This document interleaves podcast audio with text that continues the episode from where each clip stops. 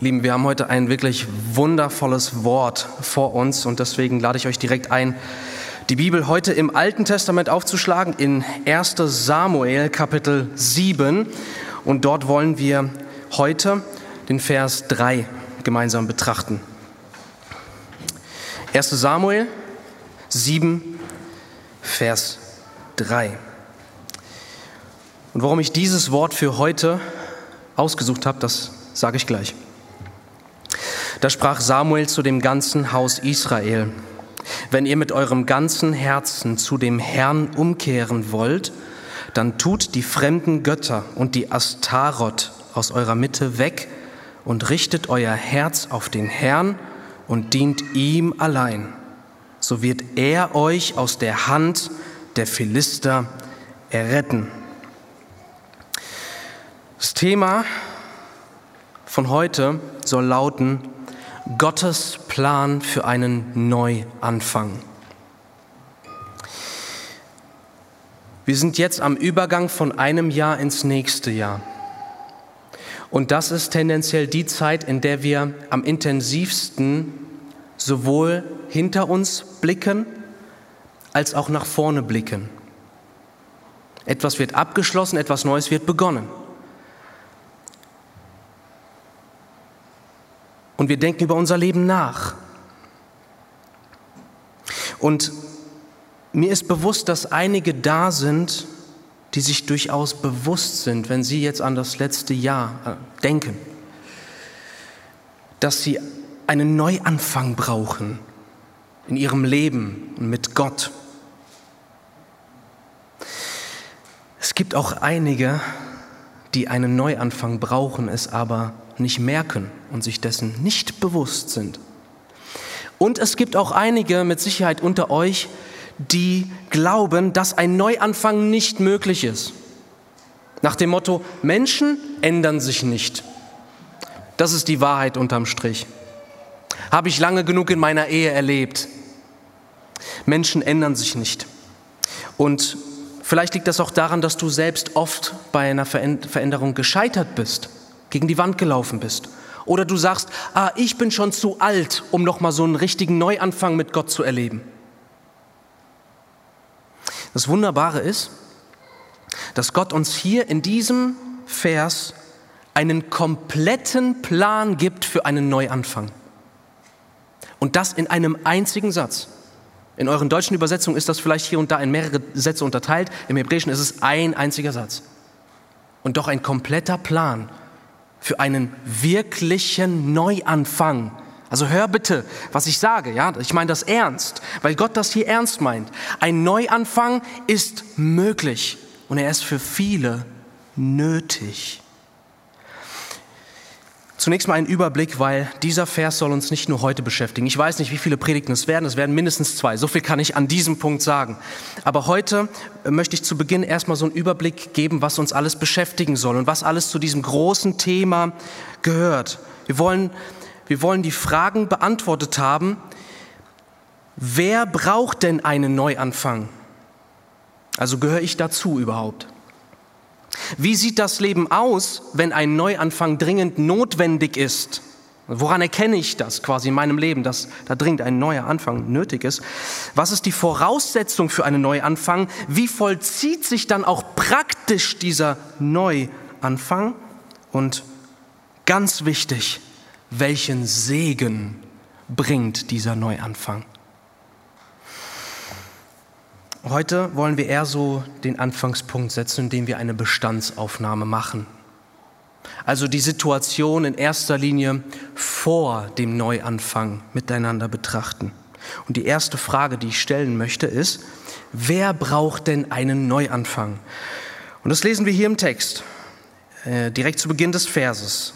Äh, und da uns der Vers sowieso mehrere Wochen beschäftigen wird, ist einfach meine Empfehlung an euch. Nutzt doch diese Zeit, wenn ihr quasi ab heute wisst, was, worüber wir nächsten Sonntag sprechen. Lest diesen Vers so oft, bis er einfach in euch drin ist und lebt und am besten den Kontext und lest doch mal das ganze Buch Samuel durch, dass wir wirklich alles rausholen, was geht aus diesem wichtigen Thema. Also es heißt hier zu Beginn des Verses, wer ist gemeint? Samuel sprach zum ganzen Haus Israel und sagte, wenn ihr umkehrt. Also erstmal sehen wir hier nicht das Wort Neuanfang, sondern das Wort Umkehr. Das biblische Wort für Neubeginn ist Umkehr. Eine Umwandlung des Lebens, eine Neuausrichtung, eine Verwandlung. Und wenn wir fragen, wer ist denn gemeint, dann können wir sagen, es sind nicht einfach pauschal alle gemeint. Und wenn ich jetzt den einen oder anderen fragen würde, was glaubst denn du, wer hat mal so richtig dringend eine Umkehr nötig? Da guckt man ganz schnell um sich herum, ja? Mein Ehepartner, der hat eine Umkehr nötig. Die Gemeindemitglieder, die haben eine Umkehr nötig. Die Leute da draußen, die haben natürlich am allermeisten eine Umkehr nötig. Gewalttätige und Diebe und Mörder, so die, der, der Abschaum der Gesellschaft. Also die haben eine Umkehr nötig. Wer ist hier gemeint? Zu wem spricht Samuel? Er sprach zum ganzen Haus Israel. Zum Volk Gottes wird hier gesprochen. Das Volk Gottes hat eine Umkehr nötig. Und jetzt denkt man sich vielleicht, ja, meine Güte, wenn hier sogar das Volk Gottes eine Umkehr nötig hat, da muss es aber richtig schlimm mit denen gestanden haben, oder? Ist das eine Ausnahme, dass das Volk Gottes, also die, die eigentlich schon nach Gott benannt sind, die zu ihm gehören, dass sie zur Umkehr gerufen werden? Ist das eine Ausnahme in der Bibel? Hier einige Beispiele. Johannes der Täufer. Was war sein Dienst? Unterm Strich, Zusammenfassung. Was hat er gemacht? Lukas 1, Vers 16. Und viele der Söhne Israel wird er zu dem Herrn, ihrem Gott, bekehren. Also, hören wir überhaupt heraus, wie absurd dieser Satz eigentlich ist? Was war der Auftrag von Johannes? Er wird viele von den Söhnen Israel, also vom Volk Israel, wird, mit denen wird er was machen? Er wird sie zu dem Herrn, ihrem Gott, also zu dem Gott, der eigentlich ihr Gott ist, wird er sie bekehren. Das ist die Zusammenfassung seines Vorbereitungsdienstes auf den Messias. Was sagt der Messias Jesus? Matthäus Kapitel 4. Von da an begann Jesus zu predigen und sprach, kehrt um. Jesus predigt zu Israel. Ich bin gesandt zu den verlorenen Schafen Israel. Israel ist gleich verlorene Schafe. Kehrt um ist seine Botschaft.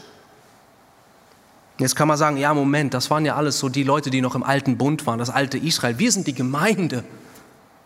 Okay, da, für, für, für die, die das denken, habe ich auch was.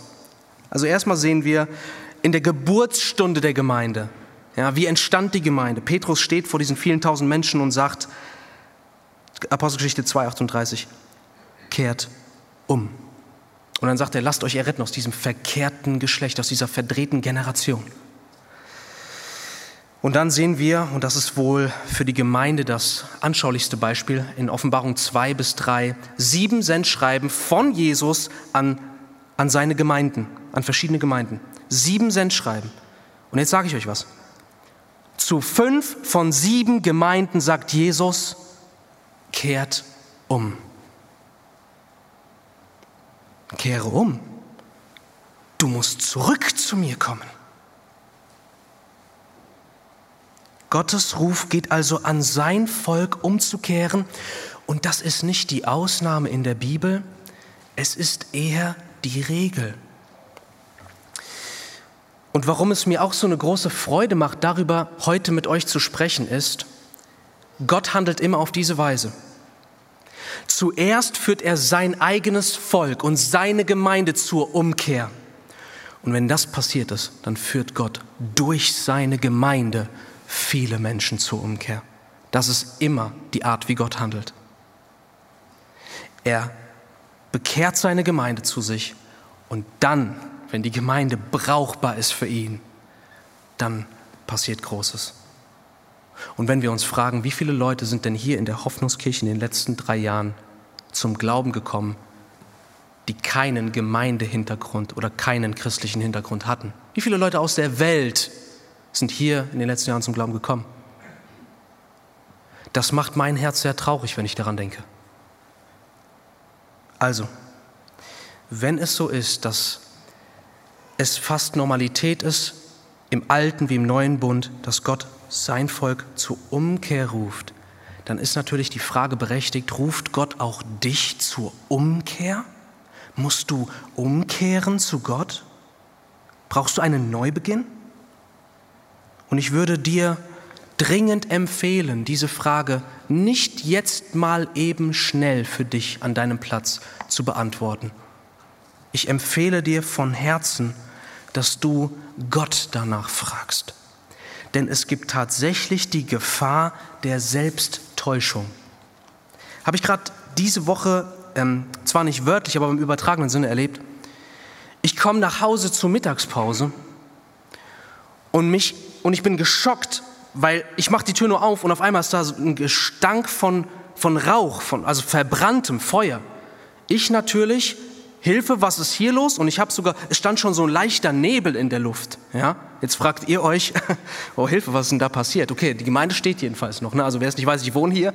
Ähm, es ist nichts Schlimmes passiert. Ich gehe direkt ins Wohnzimmer und da sitzt meine Familie auf der Couch. Beziehungsweise die Kinder dann noch vor der Couch, aber alle sind zusammen. Und ich mit so einem Blick, was ist hier los? Und meine Frau guckt mich nur verwirrt an und sagt, nix, was ist los? Und ich dachte, das kann doch nicht wahr sein. Ich drehe mich sofort um, gehe in die Küche, was sehe ich? Irgendeins meiner wunderbaren Kinder hat die Herdplatte auf volle Karache aufgedreht und da war eine Pfanne und da waren noch so ein paar Essensreste drin, ja. Und die sind halt so quasi abgefackelt. Ja, also die, die, haben, die sind in Rauch aufgegangen, noch ein bisschen Öl. Das ist alles ähm, ekelhafter Gestank. Und ich sag meiner Frau, hier stinkt doch übelst nach Rauch, sag mal. Sagt sie, merke ich nicht.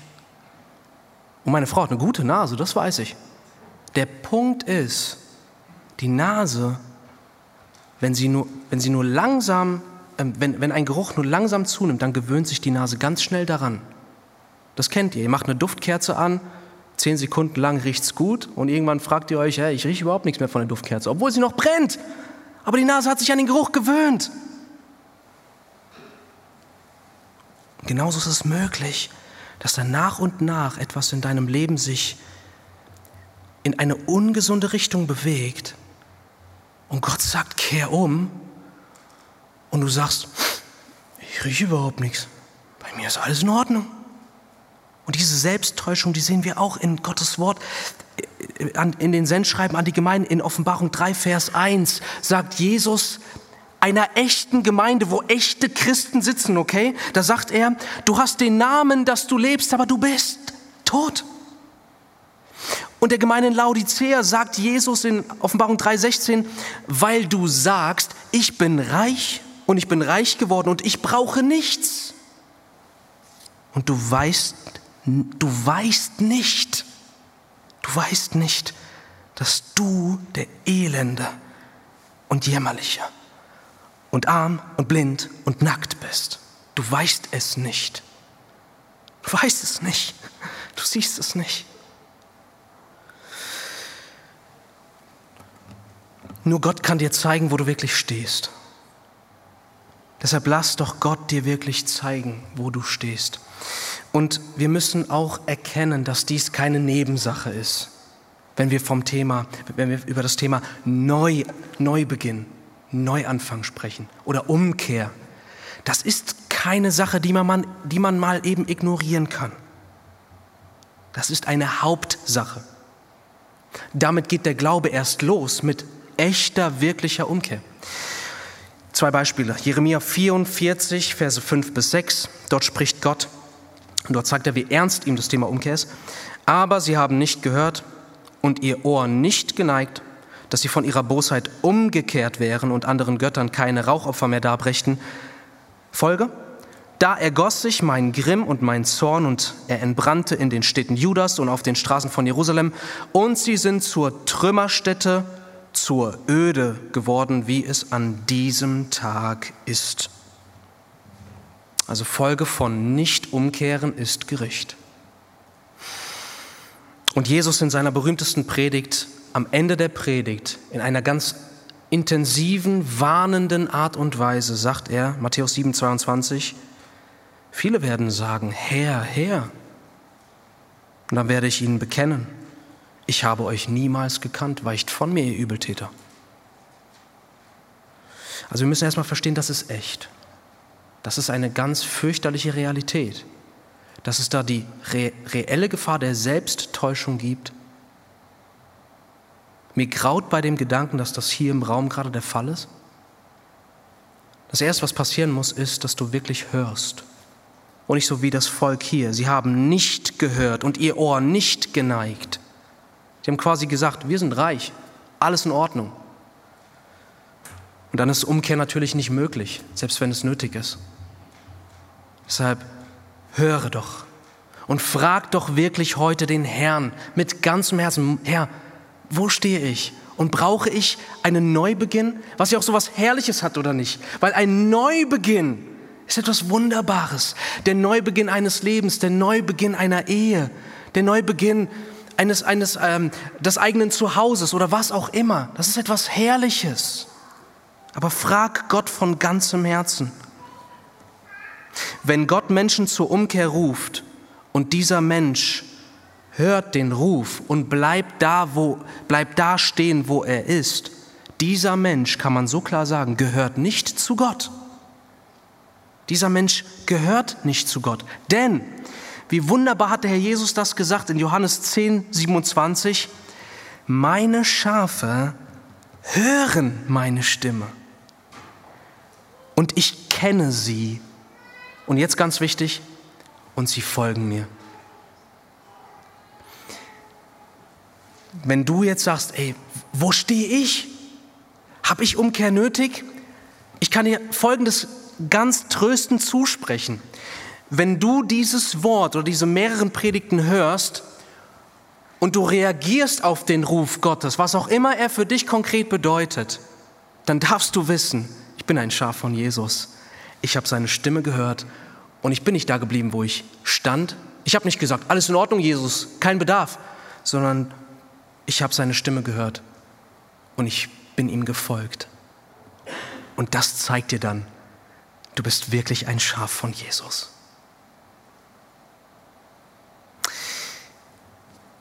Wir wollen weitergehen zur Frage, wann ist Umkehr nötig? Und die Antwort finden wir den, ebenfalls hier in diesem Vers in den Worten von Samuel. Das wollen wir nochmal lesen. Da sprach Samuel zum ganzen Haus Israel und sagte, wenn ihr mit eurem ganzen Herzen zu dem Herrn umkehrt. Also, es geht um einen Neuanfang und er drückt das hier so aus, wenn ihr mit eurem ganzen Herzen zu dem Herrn umkehrt. Also der Ist-Zustand ist, sie sind Israel, sie sind Volk Gottes, aber da ist nicht das ganze Herz bei Gott. Und der Ruf zur Umkehr ist der Ruf, endlich mit deinem ganzen Herzen dich Gott zuzuwenden.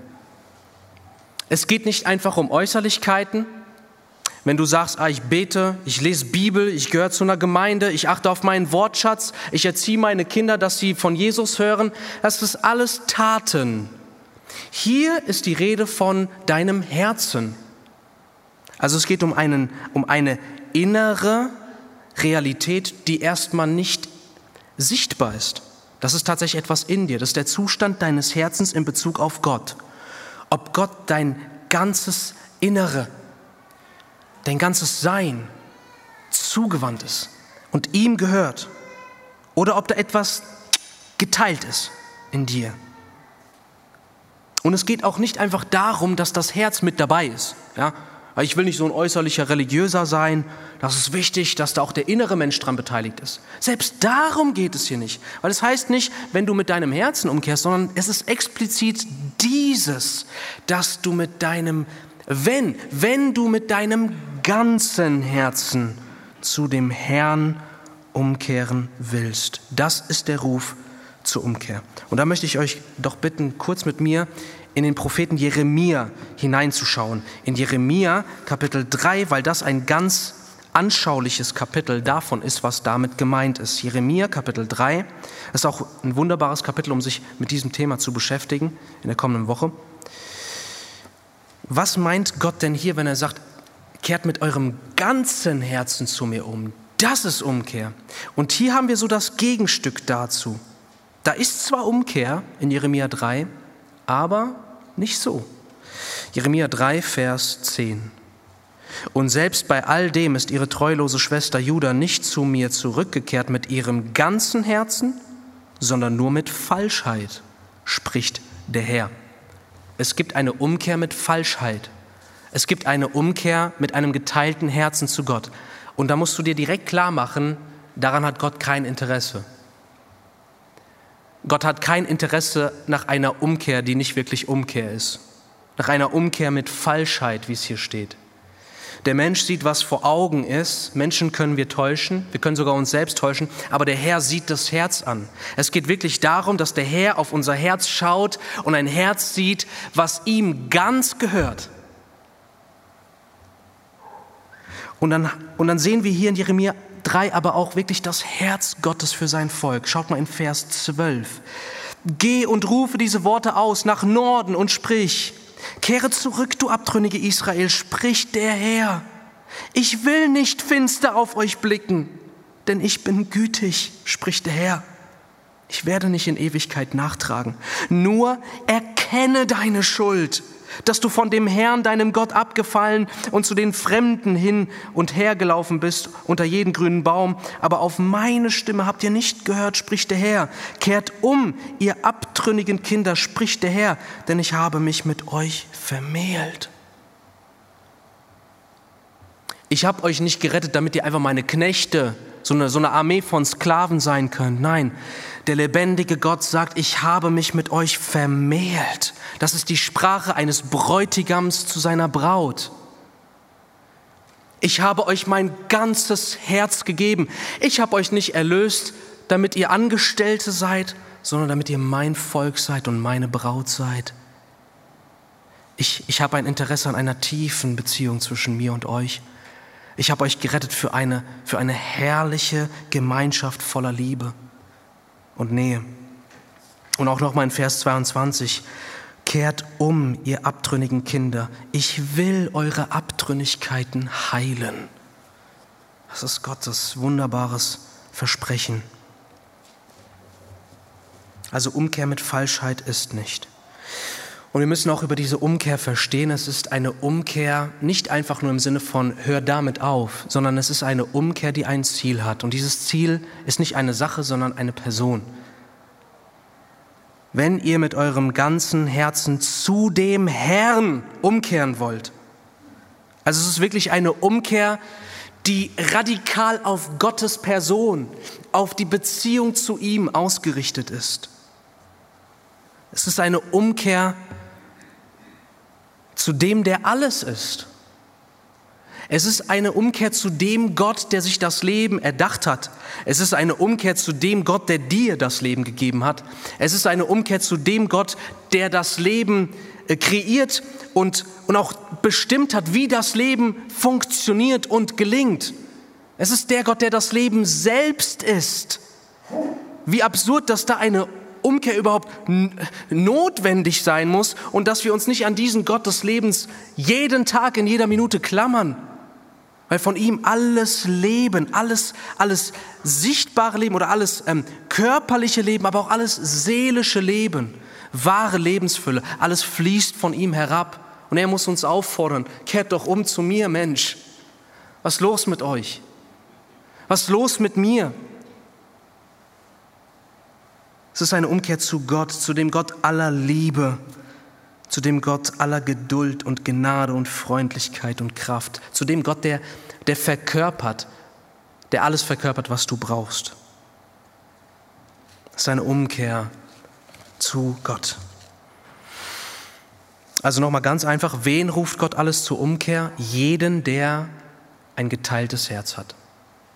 Oder so gesagt, wenn es einen Teil deines Herzens gibt, der nicht Gott gehört, dann ruft Gott dir zu, kehre um, denn du bist nicht auf dem richtigen Weg.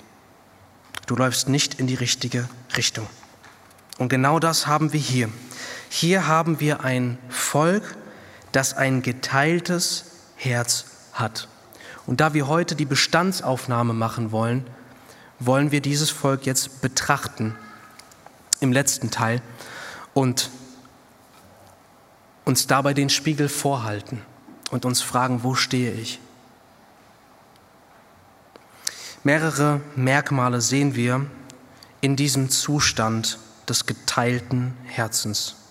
Das Erste, was ich, worauf ich euch aufmerksam machen möchte, ist, es ist wenig Gotteserkenntnis vorhanden. Im, äh, Im letzten Kapitel, 1 Samuel 6, da passiert etwas Großartiges. Nachdem die Bundeslade in die Hand der Philister gekommen war, kommt die Bundeslade jetzt wie durch Wunderhand zurück zu Israel. Und was macht Israel? Die sehen die Bundeslade und die etliche Leute werfen einen Blick in die Bundeslade hinein. Und Gott hatte gesagt, dass er zwischen den Cherubim, also da gab es den Sühnedeckel auf der Bundeslade, zwei Cherubim aus Gold, die einander zugewandt sind. Und zwischen den Cherubim war der Thron Gottes auf Planet Erde, also seine Gegenwart. Und diese Bundeslade sollte immer zugedeckt sein. Und Gott hatte bereits in seinem Gesetz klar gewarnt, schaut nicht, niemand darf das anschauen, niemand. Und ähm, hier macht Israel Folgendes. Sie bekommen die Bundeslade und Vers 19. Und er, Gott ist gemeint, schlug unter den Leuten von Bet Shemesh, das sind Israeliten, weil sie in die Lade des Herrn geschaut hatten und schlug unter dem Volk 70 Mann. Da trauerte das Volk, weil der Herr eine so große Niederlage unter dem Volk angerichtet hatte. Und die Leute von Bet Shemesh sprachen, Wer vermag vor dem Herrn, diesem heiligen Gott, zu bestehen? Und zu wem soll er von uns hinaufziehen?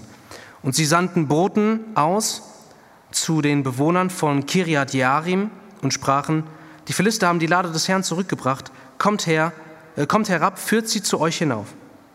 Und auch Kapitel 7, Vers 1. Und die Männer von Kiriat Jarim kamen und führten die Lade des Herrn hinauf. Und sie brachten sie in das Haus Abinadabs auf dem Hügel und sie heiligten Eleazar, seinen Sohn, die Lade des Herrn zu hüten. Also hier haben wir den Fall, dass obwohl Israel klar hätte wissen sollen, wie sie mit dieser Lade umzugehen haben, maßen sie sich an, in diese Lade reinzuschauen. Und das Ergebnis ist, Gott, Gott ändert sich nicht und Gott, Gott macht keine Abstriche an seiner Heiligkeit. Und auf diese Tat folgt das Gericht Gottes. Das bedeutet, entweder sie wissen nicht, was sie hier tun, und es zeigt einfach, dass das Wort Gottes nicht im Volk Gottes lebt oder keine Erkenntnis ist, oder sie wussten es und haben entgegen ihres Wissens gehandelt und gedacht, geht schon gut. Also quasi so ein kleines Gottesbild gehabt, keine Furcht Gottes. Und Gott straft es trotz dieses herrlichen Ereignisses. Das ist ein ganz großes Problem bei einem geteilten Herzen. Da fehlt es an wirklicher Erkenntnis Gottes. Das lesen wir in Hosea 3, Vers 6. Mein Volk wird vertilgt aus Mangel an Erkenntnis. Also wenn Gottes Volk Gott nicht mehr wirklich kennt, da geht es nicht um Kopfwissen, da geht es um die Erfahrung mit Gott und ihn wirklich zu kennen. Ähm, das ist ein Merkmal eines geteilten Herzens. Was machen die Israeliten damit? Also einmal wenig Kenntnis Gottes oder wenig Ehrfurcht vor Gott ist ein Merkmal. Man lässt sich gehen. Man ist unvorsichtig Gott gegenüber. Man behandelt ihn nicht ehrerbietend, sondern eher gemütlich. Zweites Merkmal, Gott wird ein Nebenschauplatz. Kapitel 7, Vers 2. Und es geschah von dem Tag an, da die Lade in Kiriat Jarim blieb, vergingen eine lange Zeit und es wurden, haltet euch fest, 20 Jahre. Also dieser Gott ist irgendwie eine Kategorie, die wir nicht einordnen können. Und anstatt dass sie fragen, was haben wir falsch gemacht, stempeln sie die Sache ab mit, ah, wer kann vor diesem Gott bestehen? Schafft diesen Gott lieber ein bisschen von uns weg. Also nicht die Sehnsucht nach Gott, die sie zu Gott hintreibt oder sie dazu bringt, den Propheten Samuel zu befragen, was haben wir gemacht? Warum ist das passiert? Nein. Gott tun wir lieber mal aus in, in eine sichere Distanz abstellen. Und das ist ein zweites Merkmal von einem geteilten Herzen. Da ist keine Nähe zu Gott. Da sind noch viele religiöse oder, oder, oder Glaubensmerkmale vorhanden. Das, das, das geht nicht einfach von heute auf morgen den Bach runter, gar keine Frage. Aber der Kern der Sache ist doch, dass da eine Distanz ist zwischen dir und dem Gott, den du eigentlich liebst. Sie stellten die Lade ab und zack, und es vergingen 20 Jahre. Es ist das gleiche wie mit dem Rauch. Wir beschäftigen uns dann damit, ja, irgendwann. Ah, irgendwann mache ich wirklich ganze Sache mit Jesus. Ah, irgendwann höre ich mit den allen Kompromissen auf. Irgendwann. Eine Stunde ist eine lange Zeit, aber ein Jahr ist kurz. Sagt doch jeder, der schon ein bisschen älter ist. Ach, wie ist die Zeit verflogen. Und das gehört leider dazu, zu diesem ungeteilten Herzen. Da ist die Gefahr der Gewöhnung wie an den Rauch. Du hast vielleicht vergessen, wie herrlich, wie herrlich schon mal deine Beziehung zu Gott und deine Gemeinschaft mit Gott war. Dieses Leben Gottes in deiner Seele. Aber du hast dich jetzt dran gewöhnt, dass da einfach Abstand zu Gott ist. Ich habe es gerade kürzlich in, in diesem Buch gelesen, was ich letzten Sonntag erwähnt habe, überrascht von Furcht. Und dort war ein Satz, der ungefähr lautet, das Schlimmste, was einem Menschen passieren kann, ist, sein Seelenheil zu verpassen. Aber das Zweitschlimmste, was einem Menschen passieren kann, ist, sein Leben zu verschwenden.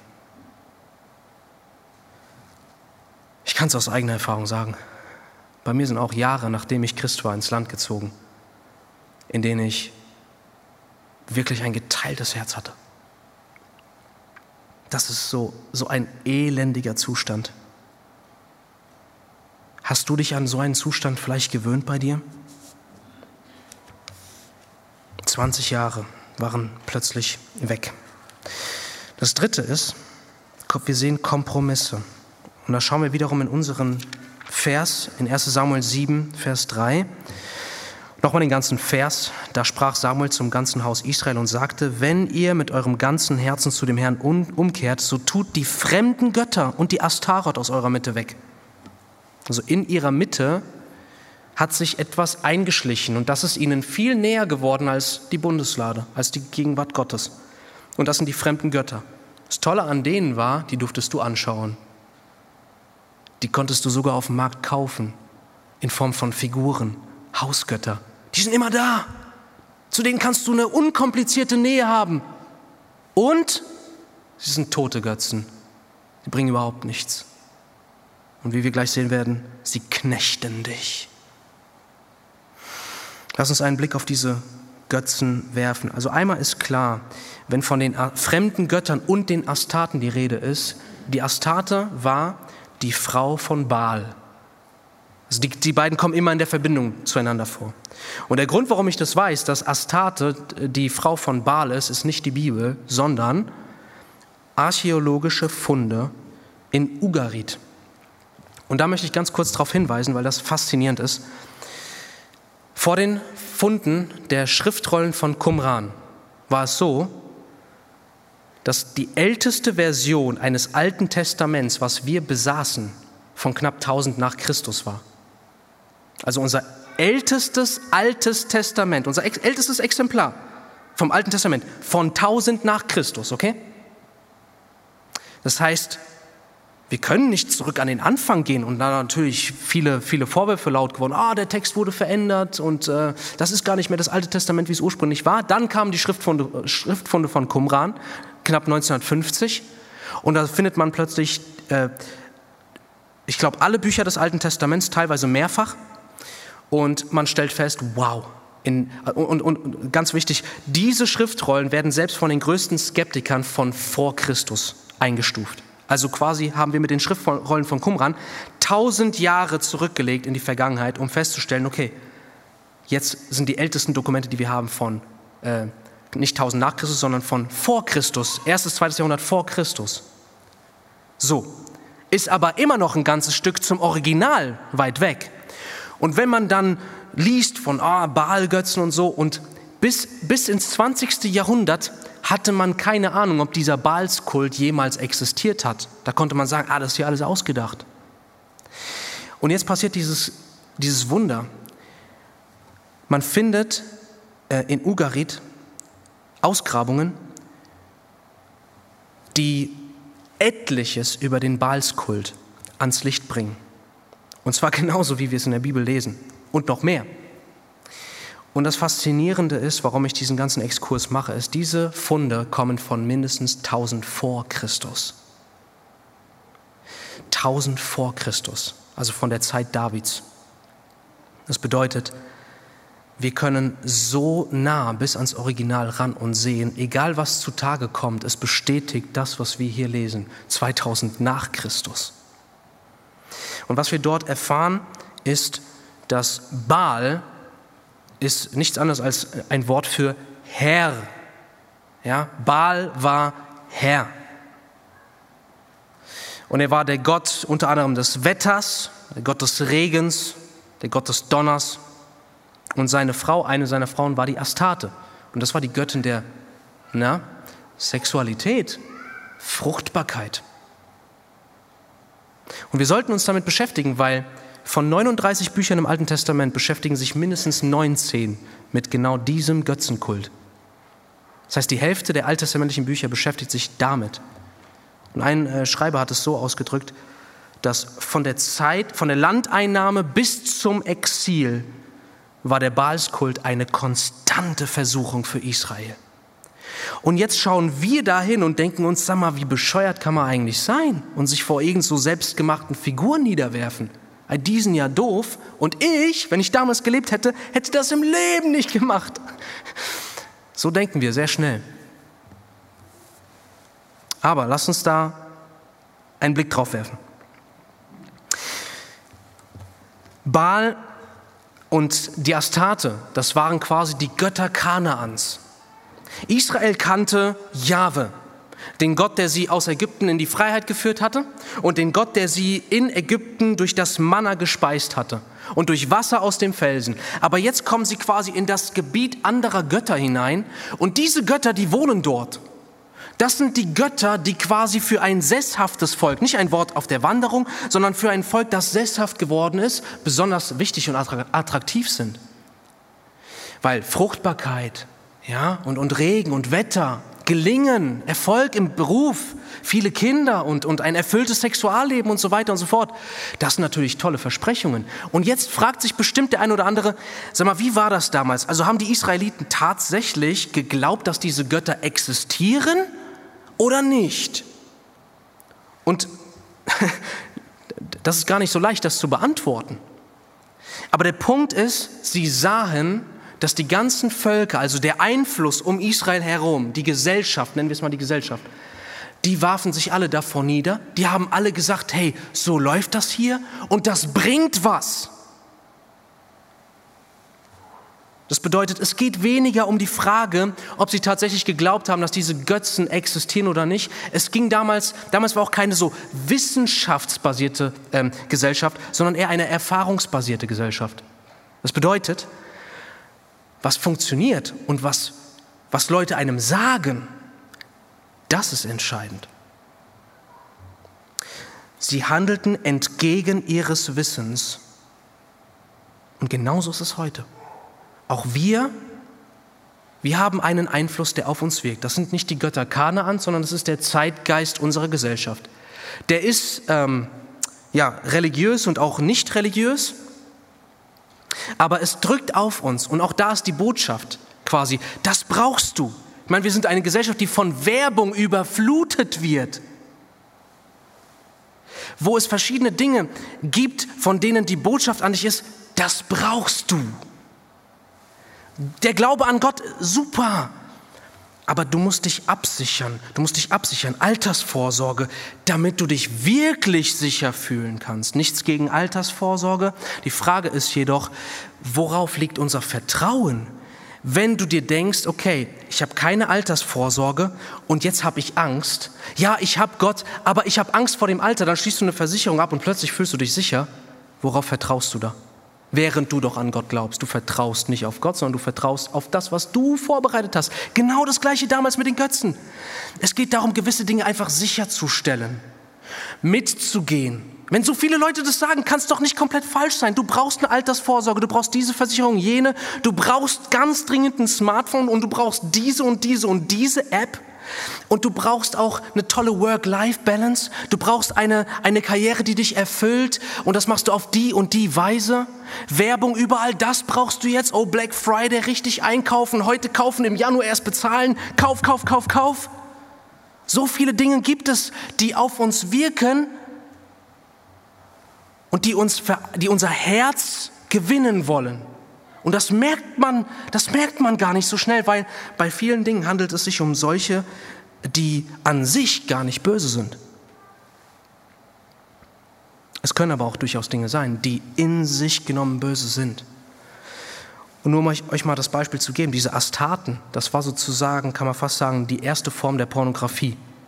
Damals gab es keine Pornos, keine Videos, keine Bildschirme, keine Bilder, also ne, äh, äh, Magazine, aber diese Astatenfiguren, das waren ganz kunstvoll handgefertigte, nackte Frauen. Das heißt, du hast die im Haus stehen, schaust dir an, was passiert. Oh, das macht etwas mit dir. Ja, das, das gibt Lust und Befriedigung und so weiter.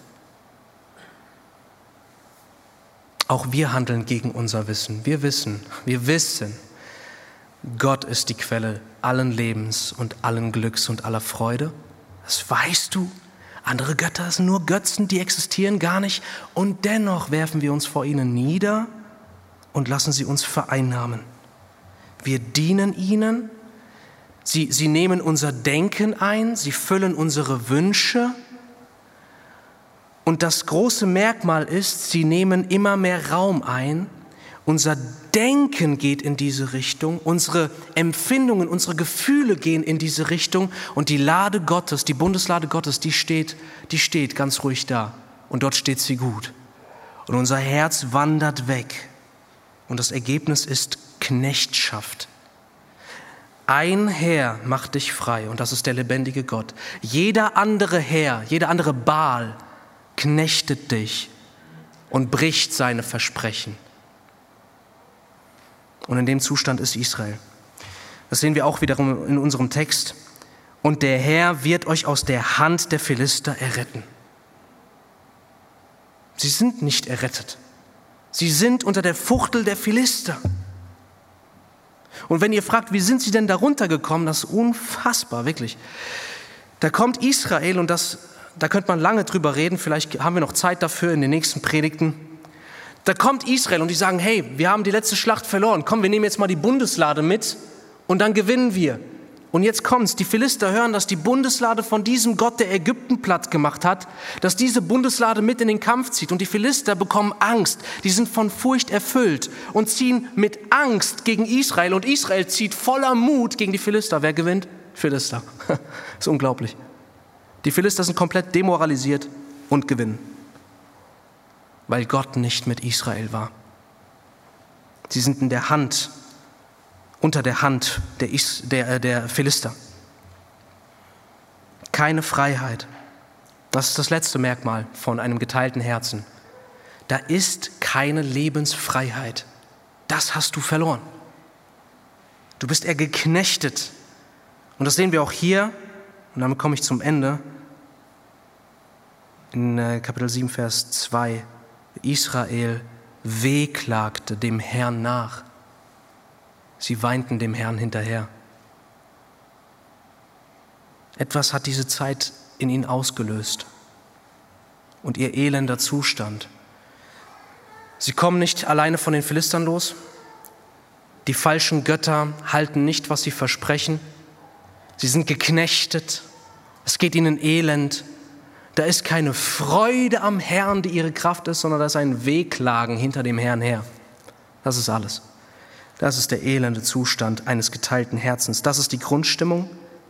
Und gleichzeitig ist das aber ein Hoffnungsschimmer. Denn wer an diesem Punkt durch die Gnade Gottes hingekommen ist, und das ist nicht selbstverständlich, ihr Lieben, dass Israel hier wehklagt. Wenn, wenn du an diesen Punkt kommst, dass du auf dein Leben blickst und du sagst, es ist ein Elend. Ich habe die Nähe Gottes verloren. Mein Herz rennt komplett anderen Sachen nach. Da ist keine Freude, sein Wort zu lesen, keine Freude am Gebet, keine Freude der, der Nähe Gottes. Das ist alles ah, so elendig, eine Last.